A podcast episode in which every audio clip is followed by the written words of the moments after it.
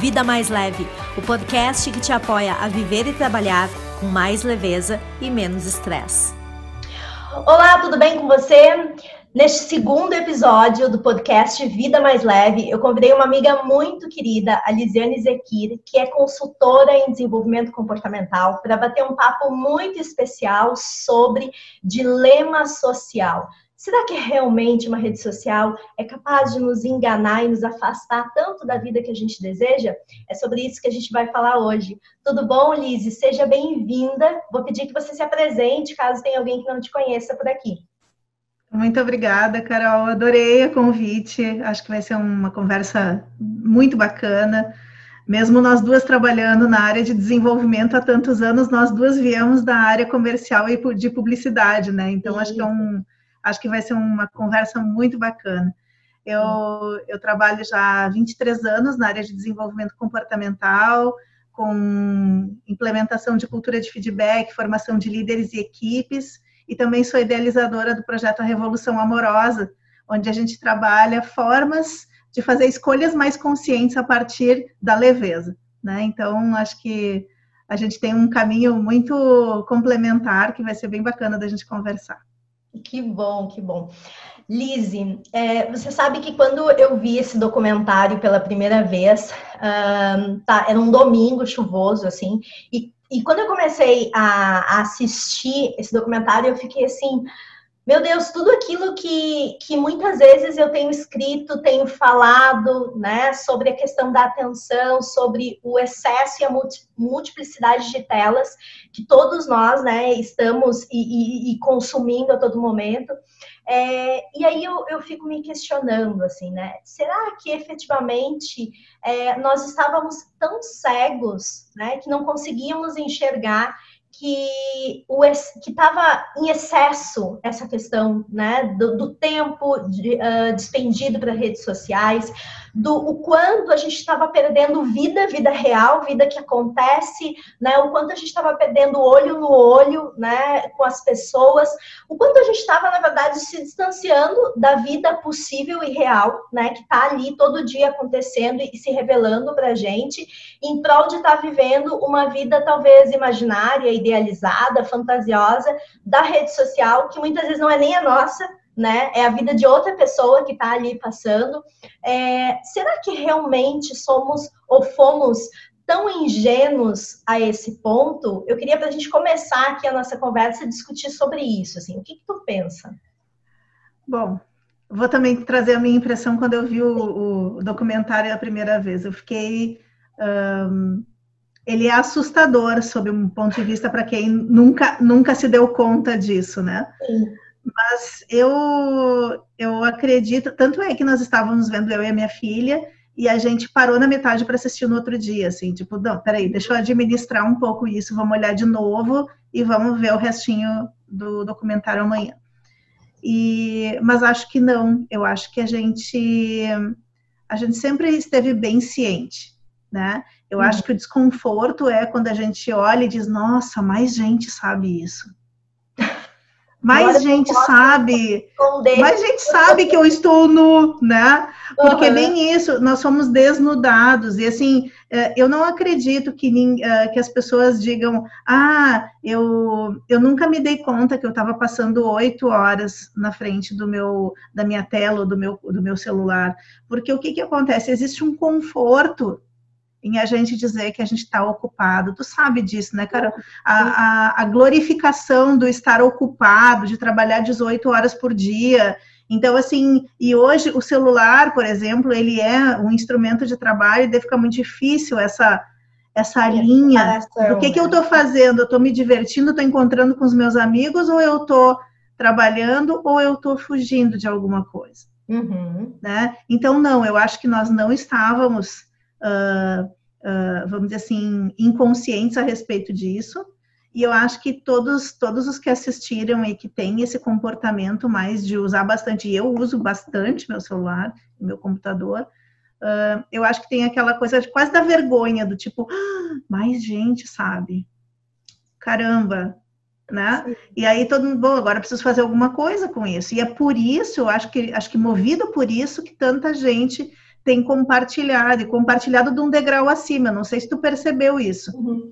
Do tipo, ai, vejam, porque nós precisamos observar as pessoas que estão tanto tempo nas telas. Eu, eu também tô, tu também tá, tá todo mundo na tela. Uhum. Sim, com certeza. Tá? Então, uhum. acho que é, um, é, uma coisa a se pensar, né? Sim, tu sabe que quando tu falou ali que a gente a gente valoriza muito né, as pessoas ocupadas e eu acho que isso vem muito de um do modelo, né? O modelo de viver e trabalhar que nós estávamos acostumados que talvez tenha um movimento aí de pessoas dizendo isso está errado, isso não faz sentido, né? Mas é um movimento, se a gente parar para pensar assim, quem, quem foram os nossos ícones durante tanto tempo, né? Era aquele empresário, aquela empresária que acordava às 5 da manhã, fazia o seu exercício, né? E eu brinco assim, é, eu, porque eu fui uma pessoa que durante muito tempo busquei esse, esse jeito de viver e trabalhar, uhum. e, e, me martirizava porque eu nunca conseguia acordar às 5 da manhã para fazer nenhum tipo de exercício. Eu dizia, Jesus do céu, eu tenho um problema grave. né? É, e, e, realmente, é, e, era, e a gente ia em palestras e, e, lia livros que diziam que a pessoa acordava às 5 da manhã, aí ela tinha todo um preparo, ela fazia exercício 6 horas, ela estava 7 horas, ela estava no escritório e ela saía de lá hoje. Produtiva, produtiva, sensacional. Deus, produtiva. Só comendo vegetais. E é isso. Sim, e tu fica assim, como é que eu não consigo, né? E tanto é que agora a gente justamente está vendo, e eu falo muito sobre isso, né? A gente está vendo aí níveis cada vez maiores de estresse, né? Nós somos, a, a, o Brasil, de uma forma geral, vive uma epidemia de ansiedade e, obviamente, se a gente olhar adolescentes, né? Se a gente parar para pensar assim, poxa, é uma fase ok de transformação, de mudança, mas não é uma fase para você ter uma taxa tão grande de suicídios, de é depressivos, verdade. né? E a, o que, que a gente tem? A gente tem adolescentes, pré-adolescentes ali, 12 anos, adolescentes com 15 anos, na maior taxa justamente de pessoas que estão com depressão, né? Que estão, é, que, que se suicidam, inclusive, né? Uhum. Eu vejo muito assim muitos pacientes uh, que, e ex-pacientes perguntando se eu atendo os filhos, porque os filhos estão justamente num quadro depressivo, com esse diagnóstico, e aí eu fico justamente me perguntando, né, o quanto esse modelo, né, não, não levou a gente, obviamente, ao adoecimento, mas está justamente gerando também é, toda essa problemática com adolescentes que estão iniciando essa vida adulta, né, que tão, estão construindo o seu modelo, né, mas que modelo é, é esse? E, e, aí eu acho que cabe também uma reflexão, porque ai, a rede social é o grande vilão. Mas na nossa geração eram as revistas. Sim. Uhum. E, e, e, tá tudo certo, entendeu? Numa outra geração podia ser outra coisa, era, era os bailes os, dos clubes. Sempre tem a rede social propriamente dita, presencial claro. ou não, uhum. né? Então, assim, eu tenho uma filha adolescente, eu cuido muito uh, essas questões, porque, assim, um dos papos mais recorrentes são alterações no corpo, né? Procedimentos estéticos e tudo mais, e é muito cedo. Isso é muito preocupante. Sim. E levando levando para o meio corporativo, né? Uh, o afastamento uh, do trabalho por transtornos uh, psicodepressivos, né? Uhum. Ele é uma das dez maiores causas no país e a terceira causa de aposentadoria permanente. Uhum. Então, quando é que as empresas vão começar a olhar para isso? Quando elas perceberem que elas estão gastando quase 3%, equivalente a 3% do PIB nacional, uh, com custo por afastamento de trabalho. Uhum. Não faz sentido a gente não olhar mais para isso. As pessoas estão todas adoentadas e não tem por que eu usar e, e, e ver. Eu não quero dizer que não é legal, mas eu não posso sustentar o meu trabalho à base de paliativos eu tomo remédio para dor de cabeça todos os dias, eu faço massagem três vezes por semana, eu tomo um antidepressivo, eu faço não sei das quantas. Uhum. Sim. Como é que eu sustento tudo isso?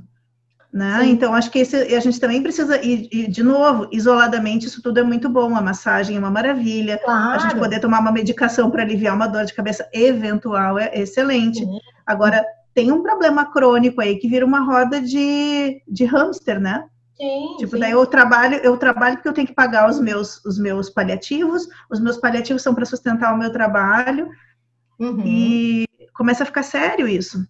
Sim, né? sim. Tu sabe que eu, que eu digo assim que hoje o que a gente está a sensação que eu tenho, né, quando das, das da, quando eu atendo no corporativo, as empresas que eu atendo, é que a gente está passando por literalmente uma hamsterização do trabalho, uhum. né? Porque uhum. a, a, sensação que tu tem é vários hamsterzinhos no sentido de que as pessoas elas estão tão dentro daquele padrão automático, daquela forma de eu preciso produzir mais, eu preciso produzir mais, e essa produtividade ela vem com um peso, com uma carga, ou melhor, com uma sobrecarga, né? De que e, e uma coisa de que o trabalho em primeiro lugar, o resto depois, depois eu corro atrás, depois eu vejo, depois e eu sempre digo assim que esse depois do restante da vida que a gente deixa em suspenso, talvez a gente não consiga buscar mais, né? Porque o gap vai ficar tão grande e por incrível uhum. que pareça, é justamente esse resto da vida que a gente acha que não precisa dar tanta atenção assim, que a gente pode correr atrás, é que sustenta bons resultados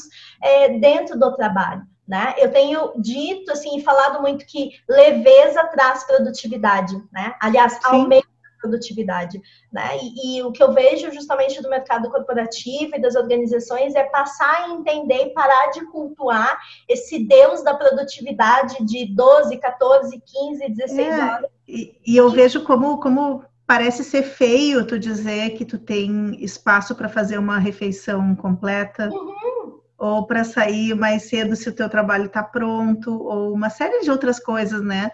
E eu acredito que com a pandemia isso também vai cair por terra uh, na maioria dos grupos, porque, por exemplo, antes era muito feio tu dizer que tu trabalhava de casa. Ah, Foi em dois anos para trás. Sim, um pouquinho antes dos coworkings né? explodirem, né? Dois, três anos atrás. Agora é um sinal de inteligência eu trabalhar home office. Né? Então mudou rapidamente, né? É uma coisa engraçada isso, porque até, até então parecia muito esquisito.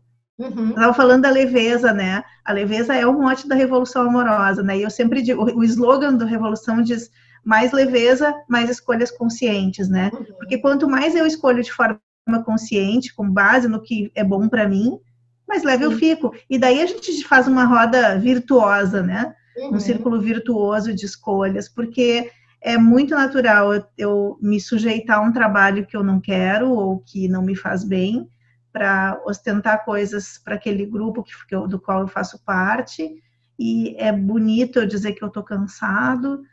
Uh, eu torço para que seja ainda na nossa geração a gente ver que isso, que feio seria dizer que tu não teve tempo para ficar com a tua família e que tu uhum. não teve tempo para fazer o teu exercício, de andar um pouco na rua. Eu Sim. quero que se é para ter alguma vantagem desse momento que a gente está vivendo, eu acho que esse já seria suficiente. Claro, exato. Você sabe que isso que você disse, assim, de você faz escolhas conscientes, é algo que eu percebo muito, assim, que quando você tem, você está voltado para dentro, né? Quando você tem esse olhar, justamente, assim, uhum. é, eu, eu me lembro que quando eu trabalhava com publicidade, quando eu trabalhava com planejamento, se dizia assim, ah, tu tem que sentir o consumidor aqui, né? O sangue dele, tu tem que ter o consumidor aqui, pulsando. E eu, e eu, eu falo justamente que hoje, uh, trabalhando justamente com essa questão de levar mais leveza e menos estresse né, para o mundo do trabalho, eu vejo que a gente precisa cada vez mais se sentir, né? Se olhar, é, e, e, a cada momento você fazer escolhas que respaldam essa essência, né? Que fazem sentido. E que nem sempre, aliás, na maioria das vezes, ela não faz sentido para o outro né? E aí bancar isso. É, eu estava esses dias refletindo justamente sobre isso, sobre uma coisa muito simples e que provavelmente assim é, a gente vê que tá muito é muito comum, né, para quem mora nos grandes centros, que é a questão da própria utilidade do carro. Né? A gente viu nesses últimos anos assim uma transformação de pessoas deixando de ter carro, é, usando os aplicativos, usando mais bicicleta, indo a pé, enfim, utilizando outros meios de transporte, né? É, e, e o quanto muitas vezes esse ato de desapegar de coisas externas permitiu, inclusive, tu poder conectar com coisas que fazem muito mais sentido para você, né? Claro, é, claro. Mas o quanto, quando você muda de cenário, muitas vezes, você colocar essa decisão uh, é estranha, né? É estranha para outras pessoas. É, as pessoas não é, olham. É, o, é, o, ratinho saindo da rodinha. Isso, né? exato. Ele, ele nem como sabe assim? como caminhar direito. Exato. Ele precisa de uma descompressão, né? Uhum, exato, é, exato. Que é uma coisa assim que eu fiquei agora voltando para o documentário, né? Que tem um Sim. momento em que o menino eh, precisa ficar sem o celular e é como se deve um, desse um bug ali no, no sistema. Como assim? Ele não está respondendo a estímulos da, do crush de, dele, Sim. ele não está respondendo a estímulos de compra e assim por diante. E é bem isso, assim, eu, eu vejo que a gente está inserido, vamos dizer assim, dentro de um contexto uhum. em que cada vez mais é preciso um, respirar e enxergar o que, que vale a pena para ti, uhum. né? Sim. Se para ti é confortável acordar às 5 da manhã, o que eu acho um, uh, sei lá, acho de uma insanidade, né? Tipo, é que eu adoro dormir, né? Então, Sim, eu também. Eu acho muito digno tu conseguir acordar às 7, né? Tá tudo certo. Às 8, então, melhor ainda. Mas tá tudo certo. Uh, então, assim, se a pessoa fica feliz acordando às 5 da manhã e se sentindo produtiva, quem sou eu para dizer que ela está errada? A gente claro. também não pode se tornar o outro Sim. lado da moeda tão cruel quanto o, claro. o primeiro. Uhum. Mas por que isso é tão importante eu ficar postando nos stories às 5 e 10 que eu já estou acordado? Uhum. Né? Para quê? E daí é uma pergunta que eu gosto muito de fazer para os meus clientes, né? Para quem tu tá fazendo isso. Uhum. Sim. Porque não é, com certeza não é para ti. Porque ontem eu assisti uma live que eu achei sensacional e a menina dizia, falava de autoaceitação, né? Ela disse assim: tu pintou o teu cabelo de loiro para te sentir bem, tá tudo certo, mas por que tu precisa postar que tu agora tá loira? Sim. né? Por quê? Entende? Então é bem isso. Tá bem, tu quer compartilhar com os amigos, tá, tá tudo certo. Uhum. Desde que isso não afete os teus, a tua visão sobre ti mesmo, a uhum. tua autoestima, a tua forma de ver o mundo. Uhum. Porque essa construção, ela é única, né? Ela é só tua. Sim, com certeza. E eu acho que esse é o grande, eh, na verdade, seria a nossa grande força, né? Nós somos sete, quase oito bilhões de pessoas diferentes. Uhum. Isso Sim. devia servir para a gente olhar com, com compaixão para nós mesmos, Exato. né? Com amor para nós mesmos. E eu acho que tem justamente essa questão de, de tu poder uh, viver essa unicidade, essa autenticidade, né? Sim. Trazer isso mais para a equação. É, e isso é muito interessante porque no final das contas nós somos tão únicos, né? tão diferentes, temos tantos elementos autênticos, uh, mas cada vez mais a gente está pasteurizado. Cada vez é. mais a gente olha, como tu disse justamente, né? Cada vez mais a gente olha para a rede social e a gente quer ser parecido com fulano, com Beltrano. Uma coisa que me assustou muito é eu pratico muito exercício. Esses dias eu estava na academia e no meu horário uh, de treino tinha uma menina jovem, uh, como é que é? É? Eu tenho o dobro da idade dela, né? Ela tinha 14 anos. E o que me chamou mais atenção é justamente que essa menina, o ideal dela era uma influenciadora magérrima, né? Magérrima. Que tristeza isso. É, e, e a qual essa menina, ela justamente ela estava buscando né, uh, um padrão de beleza, tinha ido em médico, é, buscando reduzir percentuais de gordura assim, a níveis baixíssimos, né, uh, comendo super pouco, tanto é que ela chegou no treino relatando assim, ah, tô me sentindo fraca, porque é porque eu não almocei hoje. E aí eu fiquei assim, puxa, que tipo de padrão ou o quanto nós estamos, inclusive, dentro disso, deturpando determinados valores né? Uhum. Para uma pessoa tão jovem que ainda está em formação, justamente, e o ideal dela é alguém que vive disso, né? Alguém que é paga para isso, alguém que tem a sua vida voltada para beleza e estética, né? Então que faz dinheiro a partir disso e ok, tá tudo bem, é um negócio dessa pessoa, mas do outro lado tem daqui a pouco essa menina de 14 anos que tá olhando para isso e dizendo eu também quero, mas com condições e... totalmente diferentes e adversas. Aí que tá, e, e quando ela se der conta que ela não vai atingir do mesmo jeito, Exato. O que, que vai acontecer com essa menina? E, e, e, vamos mais longe, essa menina vai fazer 40 anos em algum momento. Sim. E a gente sabe que o, o, corpo vai mudando e não tem como tu manter o mesmo manequim quando tu tinha 14, claro. né? E, e como é que é fica ótimo, isso? Né? É, mas assim, bom, né? não existe. assim, salvo, salvo algumas exceções, normalmente claro. o corpo e o, o, o, quadril se movimenta diferente, uhum. tem uma série de coisas aí. E como fica uh, essa mulher que daqui a pouco vai ter uma filha e vai exigir que a filha crie os padrões que ela não conseguiu alcançar, e eu acho isso muito doente. Uhum. Sim. Isso, uh, e eu vejo muitas vezes jovens adolescentes querendo fazer coisas porque a mãe quer que elas façam. Uhum. Né? Talvez aquilo nem seja tão importante para elas, uhum. né? Então é um cabelo crespo que é alisado, é um é uma um silicone que é colocado antes da menina completar 20 anos porque ela precisa precisa como, gente? Precisa para quê? Poxa vida. Exato. Ah, mas vai melhorar a autoestima. Mano, investe numa terapia então. E eu não estou dizendo que eu sou contra disso, porque tem vários, inúmeros motivos para isso, uhum. né? Mas eu estou dizendo que quando a gente está focado no outro, dificilmente eu vou conseguir satisfazer a mim. Ah, sim. E isso é, é, é muito preocupante. Mas fazendo um contraponto quanto a isso, assim, eu tenho visto muita gente, muitas influencers mesmo, né, trazendo body positive, e eu acho isso muito uhum. legal. Uhum. Né? Tá saindo um livro agora, eu não me lembro a autora, mas é uma grande amiga minha fez as fotos do livro só de mulheres gordas. Uhum. Para olhar para o corpo gordo. Eu, eu, acho isso sensacional, porque, ah, pois é, mas tá uma apologia engordar. Não, não é isso. A questão é que a gente olha para a pessoa como ela é. Sim. E tá tudo certo, não quer dizer que ela não possa ser brilhante, linda, inteligente, uhum. né? Sim. E tá tudo certo? Ela fez fotos, Guria. Ela, ela, ela, ela mora no Mato Grosso e fez fotos na Chapada com essas ah, mulheres. Ah, sim, assim, as fotos são espetaculares. Sim. Sabe?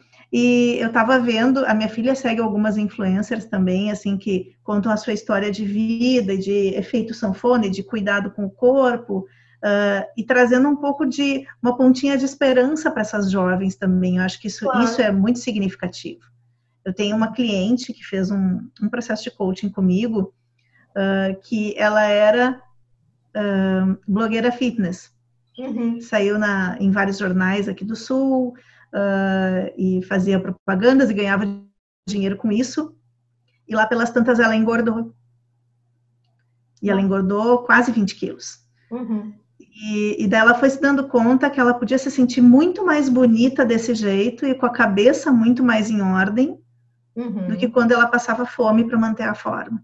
Sim. Então hoje ela faz um todo, toda uma bandeira em função disso, assim. Então eu acho que aos poucos as pessoas estão se voltando para uhum. esse olhar mais vida real, sabe? Mais quebrando Sim. os padrões e tudo mais. Eu acho que isso é um contraponto importante assim para fazer. É, eu, eu acredito que essas iniciativas assim elas são interessantes. Você sabe que há muito tempo assim, eu quando eu virei vegetariana já, eu comecei a mudar muito assim os meus hábitos alimentares e, e, come, e como é que é criei, entre aspas, e vou explicar porque eu, entre aspas, né, uma, uma ideia de alimentação mais intuitiva, mais consciente.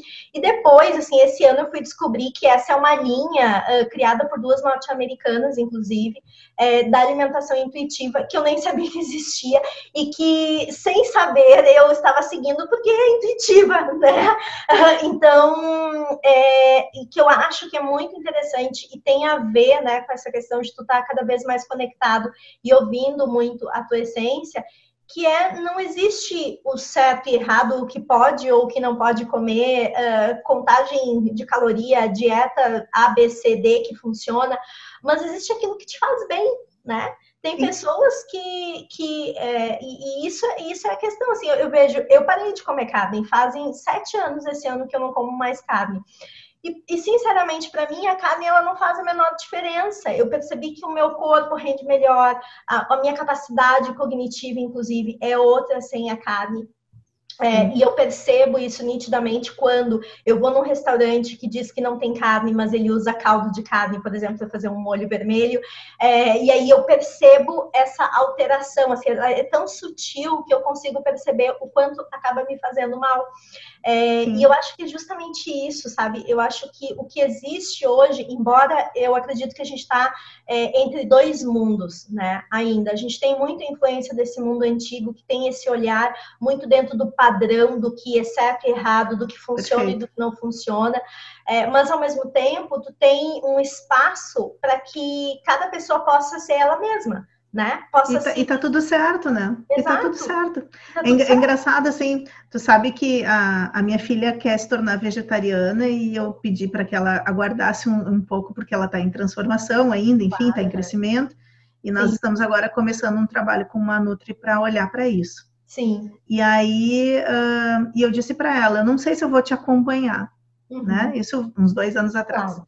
E aos poucos, uh, eu fui percebendo que eu, eu, acho complicado tu dizer, agora eu quero ser vegetariana e parar com tudo, porque daqui a pouco tu não fez nenhum acompanhamento, uma transição, e daqui a pouco tu vai ver, vai chegar num churrasco, tu vai te acabar comendo, entendeu? Porque tu tá Sim. tá sentindo falta daquilo, uhum. né?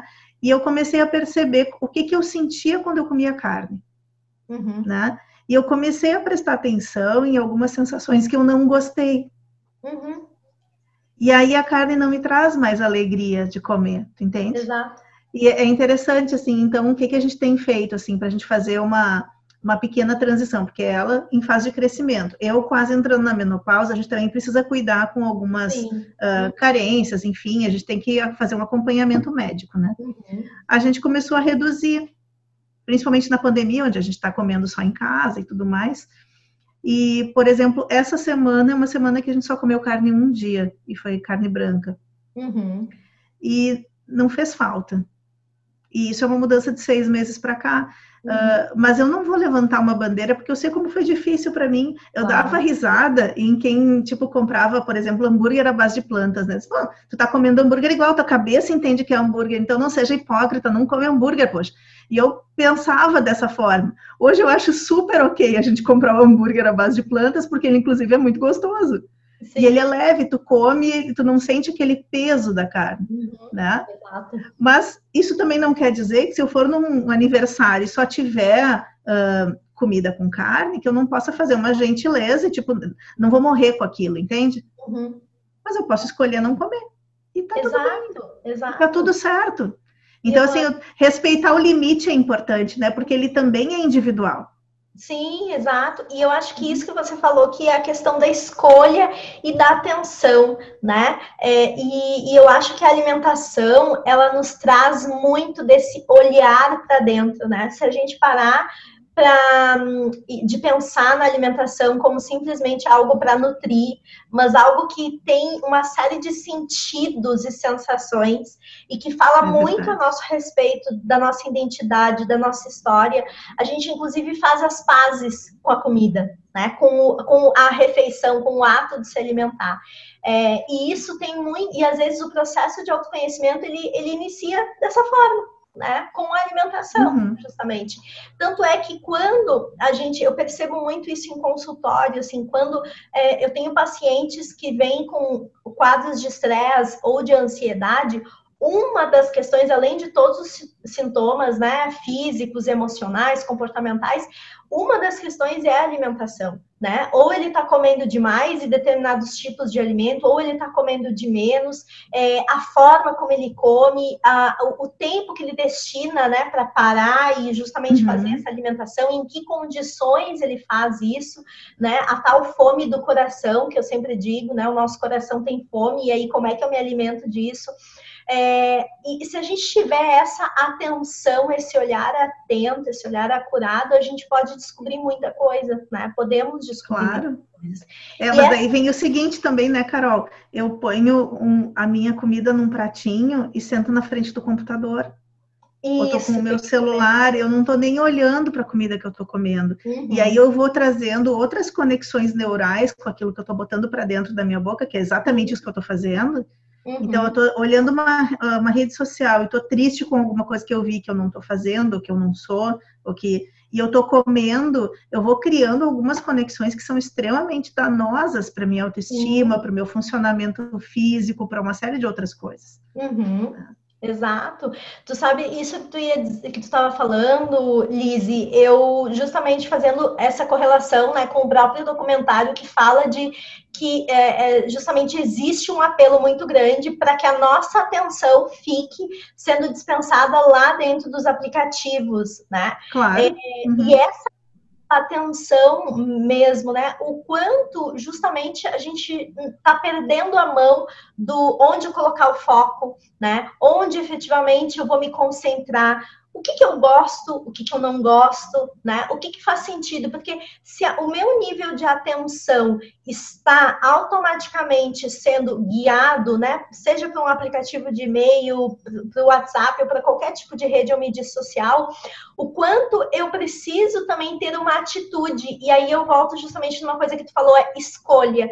Se eu sei que isso acontece, quando eu pego o meu celular sem ter uma motivação, eu preciso automaticamente, opa, Tá, mas eu ia fazer o que mesmo com, com esse aparelho? Será que eu preciso? Quantas, Carol, quantas vezes a gente vai, por exemplo, vou pegar o meu telefone para pagar uma conta, uhum. né? Passam-se duas horas e eu não lembro o que, que eu peguei para fazer. Sim. E aí eu lembro que era uma conta para pagar. Uhum porque tem as notificações, e daí tem várias coisas que dá para fazer, desativar notificações, colocar, usar o telefone no, no mínimo de bateria, para quando acabar a bateria tu coloca para carregar e para de pensar nele um pouco. Sim. Dá para fazer formas assim se a gente achar que está demais, né? Exato. E, eu, e é exato. É, tão, é tão importante a gente entender que uh, é muito, é uma máquina muito legal, assim, eu acho que uh, a pandemia só não foi mais danosa para a autoestima e para a saúde mental das pessoas porque tem a rede social. Sim, tem coisas Eu acho boas. fabuloso, mas realmente, assim, como tudo, é preciso olhar para o quanto de atenção eu estou dando para aquilo ali. Uhum. Sim, sim. É, e, e, ter um passo antes, que é a questão da escolha e da atitude, né? Uh, para que eu estou ali, né? É, e isso entra uma questão, até que tu comentou ali no início, é, não adianta, hoje em dia, e a gente não pode negar que é, você precisa profissionalmente estar em redes sociais, né? Acaba sendo uma forma de divulgação. É, mas a grande questão é até que ponto né, aquilo vai te tornar escravo do teu trabalho. Né? É, esses dias mesmo eu estava conversando com a agência que me assessora, e aí claro, né, uma série de métricas, ah, tem que tem que estar tá tantas postagens na semana, tem que estar tá nos stories a cada X tempo. Eu vou te dizer que eu fiquei um mês fazendo isso e chegou no final daquele um mês eu disse para tudo, para tudo porque não é isso... é assim que eu quero. Não, eu, isso tá. E aí que eu me dei conta, assim, isso tá ferindo a minha essência. Por quê? Porque eu chegava do consultório, muitas vezes, oito e meia, nove horas, e eu tinha que ir lá. Meu Deus, eu preciso produzir tal coisa, eu preciso gravar tal coisa. Ai, meu Deus, os stories, eu tava atendendo, não consegui. Aquilo começou a me criar, assim, uma, uma certa irritação. E eu me dei conta disso, eu falei, não, só um pouquinho tudo bem que existe a métrica do não sei o que, não sei o que, mas eu vou deixar o quê? Uma tecnologia de tal meu ritmo de vida, a forma como eu quero viver, isso não faz parte. Eu não quero mais essa coisa enlouquecida de que tu tá uhum. sempre trabalhando, sempre trabalhando, sempre trabalhando. Não, eu, eu, eu, mudei o meu estilo de vida há muito tempo e não quero voltar para isso, né? Porque isso não faz mais sentido para mim. E nesse momento, quando eu cheguei e justamente falei para a agência, olha, para tudo, vamos reduzir o ritmo, né? Ok, eu entendo que dessa forma a gente vai ter um resultado mais rápido, mas não uhum. serei eu, né? E aí eu falei, vocês uhum. imaginem uma pessoa que fala sobre estresse e ansiedade, que tem uma série de práticas. Estressada, né? Estressada com isso. o estresse e ansiedade, ficar estressada. Gente, aí é um tiro no é. pé, né? Não tem e, como. E se tu observar, assim, tipo, eu tenho certeza que tu tem esse mesmo olhar que eu, né? O olhar treinado do publicitário, né? Sim. Se tu olhar, uh, a gente sabe que 80% das pessoas estão seguindo a mesma fórmula. Claro. E aí é, é, tão chato, porque tu sabe que primeiro vem a apresentação, depois vem uh, os produtos, depois ela conta uma coisa da família, depois ela conta uma coisa da vida dela, depois. E aí tu vê assim, tá, mas o quanto daquilo ali é ela de verdade. Sim. Né? E, e eu participo de vários grupos de marketing digital, assim, e eu vejo coisas assustadoras, assim. Uh, de pequenos deuses achando que podem lançar uma formiga como o novo influencer do mercado uhum. e, a, e, a, formiga vai ditar as regras do que vai ser feito agora. E, e eu acho que se perde um pouco a questão até da, uh, da valorização da experiência, do tempo de jornada, de uma série de coisas, uh, só porque tu não está rezando a mesma cartilha. Uhum. E eu uhum. acho que pessoas como tu, como eu, a gente precisa poder quebrar isso. Sim. Porque eu conheço pessoas incríveis, incríveis, que não têm nem conta no Instagram. Uhum. E que seguem trabalhando muito bem e que são respeitadas da mesma forma e que tá tudo certo. Sim. Né? E estou usando o Instagram como exemplo, mas qualquer outra rede social, né? O, o Facebook, o LinkedIn, qualquer sim, coisa. Sim, qualquer... Mas né? é isso que a gente estava falando, né? São modelos e hoje eu acho que a, a magia da vida de hoje, assim, é poder viver e trabalhar da forma que fizer sentido. E tu quiser, tem espaço, tá tudo bem. Né? E tu tem espaço. Ah, o que todo mundo precisa hoje fazer e, e marketing digital? Olha, talvez sim, talvez não. Depende. Depende do que, que você depende. quer para o seu negócio, depende do que, que você quer para o futuro. Depende. Então, todas essas escolhas depende do sentido que tu quer dar, né, para tua vida, para o uhum. teu trabalho, Perfeito. de onde tu quer chegar. Então, e até o tipo de futuro que tu quer e claro. que, em que velocidade tu quer. Sim, com certeza. Porque tu vai ter que pagar um preço, né? Exato, exatamente, né? Então, eu acho que isso também é algo importante é, da gente e poder enxergar e escutar cada vez mais, né? Que existe uhum. esse espaço e esse espaço é um espaço de autenticidade, né? Esses dias eu, eu justamente estava ouvindo, um, agora não me lembro quem, mas uma pessoa justamente falando, é, não lembro se era uma live ou se eu li, enfim, é, mas falando sobre autenticidade, né? Que ah, o que hoje existe um espaço para autenticidade, que hoje existe e eu concordo, né, que existe um espaço para sermos nós cada vez mais, né, e a gente olhar e, e fazer todo esse percurso de olhar para dentro e entender efetivamente e se sentir empoderado para é, colocar para fora luz e sombra, né? Mas ao mesmo tempo, também, é, não sei se tu, tu, concorda comigo, eu acredito que a gente tem que olhar para esse ser autêntico que somos nós e dizer e, e enxergar assim quais as competências, habilidades, é, quais os talentos dentro desse ser único que precisam ser colocados a serviço do mundo, né? Porque não adianta simplesmente eu chegar e dizer, não, eu sou o único autêntico, eu tenho todas essas características, mundo me ame, né? Ou me contrate, é. né? E, e, tu vê muitas vezes eh, na rede social, tu vê muito disso, assim, não, eu sou isso e me basto. E aí uh, você deixa de ser autêntico para ser arrogante né? É. é, e eu acho que é muito. A gente tem que olhar também para isso e dizer, ok, o que, que eu posso usar disso que eu sou único para poder auxiliar o mundo, para colocar para que as pessoas possam, inclusive, viver melhor, trabalhar melhor, né? Eu acho que essa questão e esse discurso todo de autenticidade, ele teria muito mais respaldo se a gente olhasse sobre esse ponto de vista, né? Com certeza, com certeza. Até assim, até vou trazer mais uma palavra, porque agora empoderamento foi meio que deixada de lado, né? Já Sim. perdeu um pouco da. Todo mundo já falar, já falou, mas agora é vulnerabilidade, né? Então as pessoas contando histórias que muitas vezes não são reais, para dizerem que estão se expondo e, e que estão sendo vulneráveis, porque a vulnerabilidade é uma força a vulnerabilidade é uma força, tá tudo certo. Sim. Né? Se ela for real. Claro. né? É muito confortável para mim eu contar uma história para ti, fazer um belo storytelling e, e, te contar de coisas que eu senti, de medos que eu senti que não existiram. Uhum.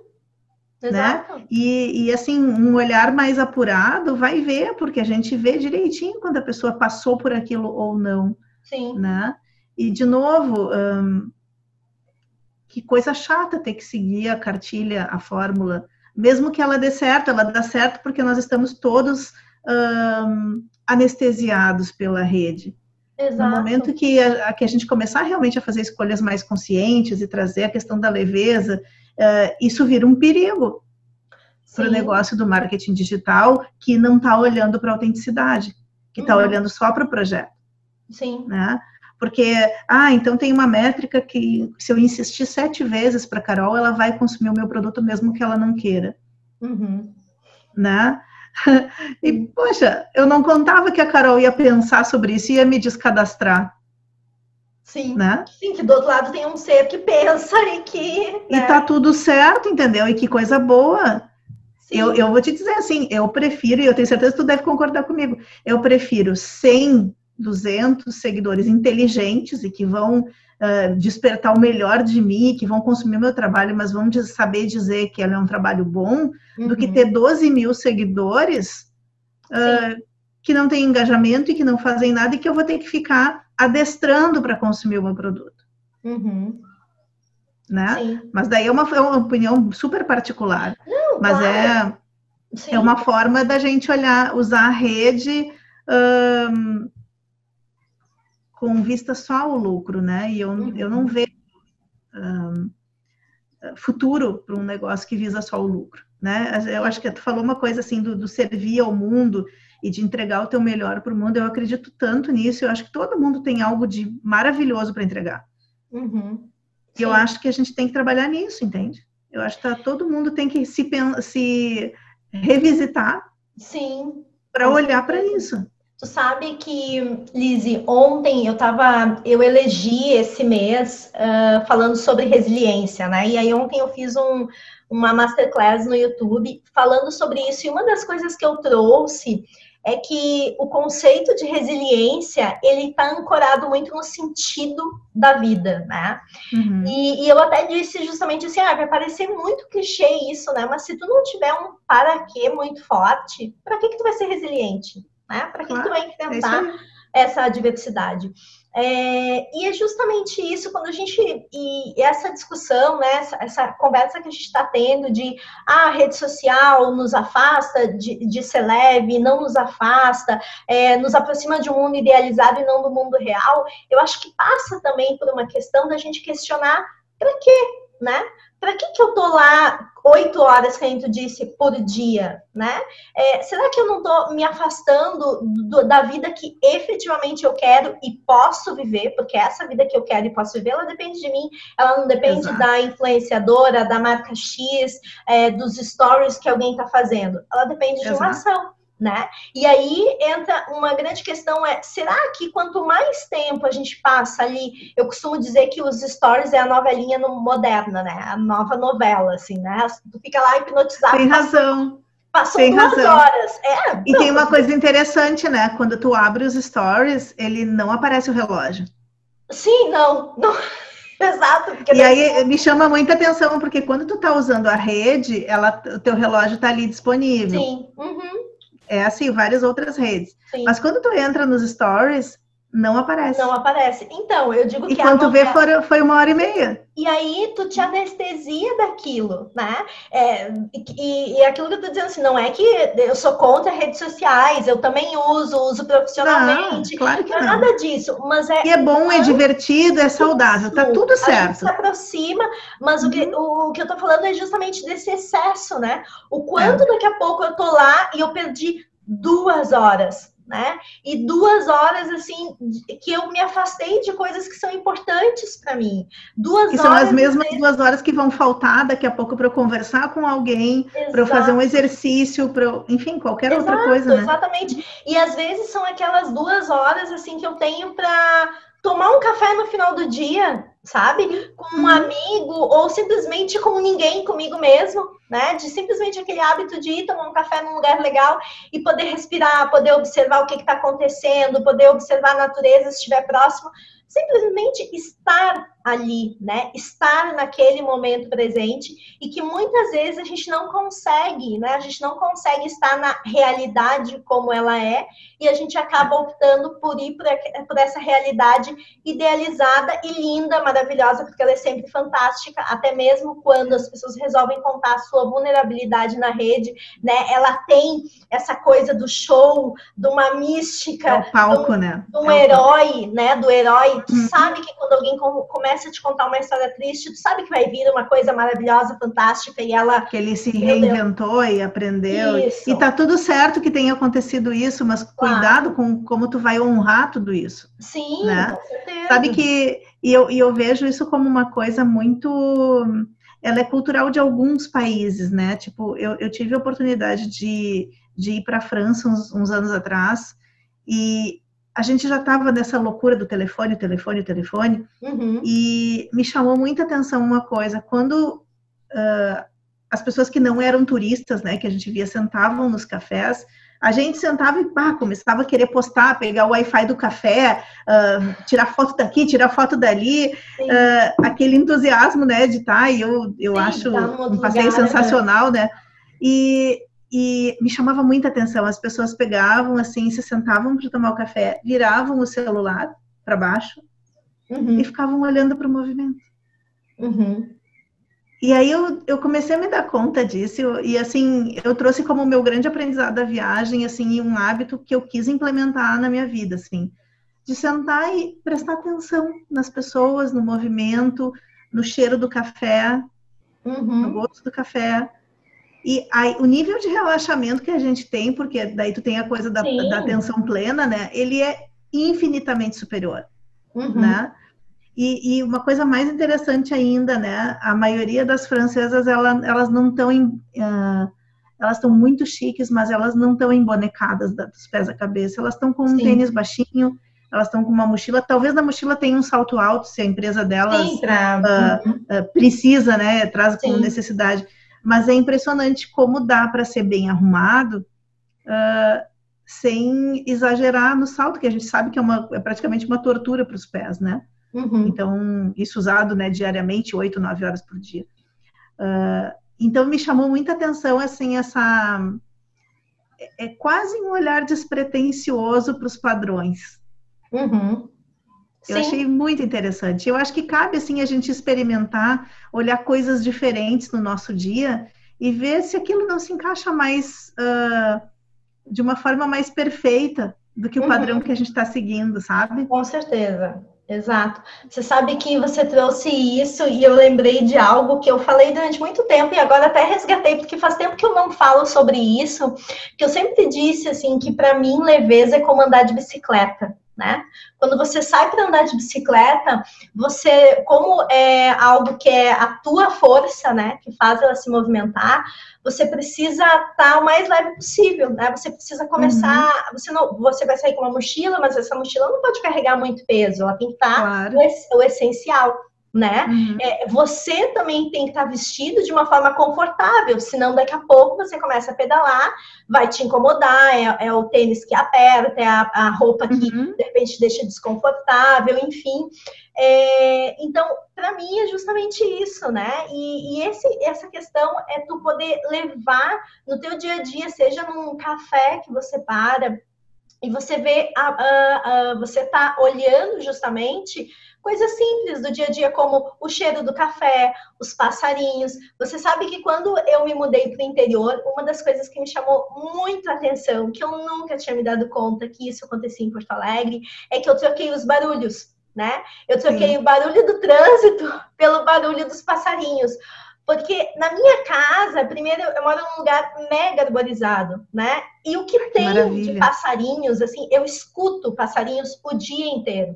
E eu não me dei conta justamente disso, né? Do barulho do trânsito que a gente está tão acostumado pelo barulho dos passarinhos. Isso pode ser bucólico até, né, de falar. Mas é sensacional mas, isso. Exato, mas é, é muito bom. Ser, exato, eu, eu, digo assim, leveza é isso, né? É claro. cultivar, inclusive, essas pequenas coisas do dia a dia que se você tem oportunidade, mesmo que você não more com um lugar que tem os pássaros cantando a todo momento, mas é você poder proporcionar isso a você em determinados lugares e ver essa Sim. magia da vida que ela pode estar, tá, independente de você estar tá no olho do furacão, né, sendo cobrado por muita produtividade, mas tu, ser leve é de dentro, não é de fora. Né? Justo, e, acho... assim, tem um exercício muito simples que dá para a gente fazer quando a gente for caminhar num parque ou num Sim. clube, né? Olhar para a quantidade de tonalidades de verde que tem nas árvores. Uhum. Eu poderia ficar uhum. sentada o tempo inteiro olhando para cima. Uhum. A gente fica quase, um, uh, vamos dizer assim, enfeitiçado. Sim. Você sabe Só que, que tu tem que estar tá disposto, né? Tu tem claro, que estar tá disposto antes, a isso, né? É, antes da gente é, começar aqui, eu tinha terminado assim um, um, atendimento e uma das coisas que eu mais gosto de fazer assim quando o céu tá limpo, né, é aquele céu azul assim com as nuvens, é poder sentar assim num lugar e ficar olhando simplesmente a movimentação das nuvens. Uhum. Isso é uma coisa que a gente não faz, né? De olhar é assim verdade. o céu azul, de olhar a forma das nuvens e como isso é uma coisa que te relaxa. E eu fiquei ali três minutos, né? Porque a gente tinha a nossa conversa. É, mas foram três minutos que eu, assim, ok, sabiamente já foi para um outro lugar. Eu saí claro. justamente do atendimento que eu tinha feito. É, e um, um outro exercício que eu gosto, que eu recomendo para os meus pacientes, é eles sentirem o gosto dos alimentos. Né? Quando a gente está muito estressado e ansioso, a gente perde a capacidade de sentir, inclusive. Mas é, uhum. ah, escolhe né, o teu prato e sente. Ah, pegou beterraba, que gosto tem a beterraba? Será que ela tem gosto? Sim, né? olhe, olhe, racionaliza que tu tá comendo uma beterraba, né? Exato, exato. O que que, que, que se desperta em mim? Será que eu gosto até de beterraba ou simplesmente eu como porque dizem Sim. que é bom, né? Tu então, sabe que teve, teve uma vez uma, uma situação, é um caso engraçado. Uma cliente minha estava uh, enrolada uns, uns 10 anos, eu já contei essa história uma vez. Estava enrolada uns 10 anos com um relacionamento que fazia muito mal para ela. E durante o processo que a gente estava fazendo, ela, ela encerrou o relacionamento. Não era o nosso foco, mas eu acho que ela foi se sentindo mais Sim, confortável. Foi, uhum. Enfim. E aí foi muito interessante que, assim, foi uma mudança da água para o vinho, assim, ela começou a se arrumar diferente, a, a se sentir mais bonita e começou a, a, fazer as unhas, que ela disse que ela era importante para ela, mas ela não tinha mais vontade. E um dia ela chegou e disse assim: Hoje eu estou muito feliz. Eu disse: É mesmo? E ela, sim, eu fiz uma massa ao molho de gorgonzola para mim ontem à noite. Eu disse: Ai, que legal, poxa, que bacana, né? Ela disse assim: é, Na verdade, eu fiz com um objetivo. Eu sempre fazia todo final de semana a massa com molho de gorgonzola Uh, e eu fiquei na dúvida se eu fazia porque o fulano gostava uhum. ou se eu também gostava daquela massa. E Sim. eu disse, ah, que interessante. E aí, né? E ela disse assim, eu descobri que eu odeio gorgonzola. eu achei sensacional. E aí eu disse assim, o que tu fez com a massa, né? E ela disse assim, eu desci, entreguei o prato pro porteiro, ele ficou super feliz. E eu nunca mais vou fazer massa ao molho de gorgonzola e, e tá tudo certo, entende? Então, assim, eu acho que isso Sim. reflete, assim, muito do que a gente está falando, né? De claro. a gente se acostumando com um padrão que não tem a ver com a gente. Sim, né? com certeza. E, e descobrir novos hábitos, né? Por exemplo, é, eu gosto muito de estar em casa. Então, a pandemia não foi, não foi um sofrimento, não é um sofrimento para mim estar em casa. E da janela do meu escritório tem um outro prédio, um pouco mais baixo, e eu descobri que tem dois músicos e que eu nunca tinha escutado, porque a gente tinha muito barulho e tal, ah, com redução do, do, movimento e tudo mais, e eu estou mais em casa. Uhum. Então, tem horas que eu escuto acordeon, Sim. tem horas que eu escuto piano, e tem horas Olha que eu escuto que saxofone. Sério, é, é, muito legal. É muito legal. Eu vou para a janela e antes de ligar o computador, eu vou para a janela para ver se tem alguém estudando principalmente nos finais de semana, mas às vezes no final do dia eu também consigo escutar. Sim. E virou um, virou um hábito.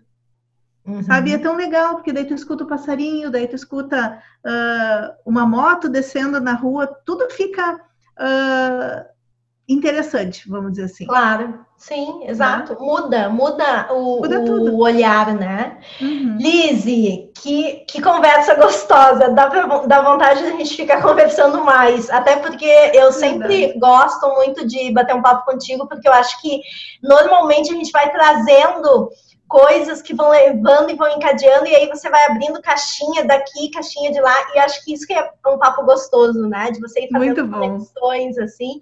Mas a gente já está aqui há 50 minutos. Exatamente, para te ver como passa rápido, né? Que legal. Eu queria justamente te agradecer enormemente por estar participando desse episódio do podcast do Vida Mais Leve.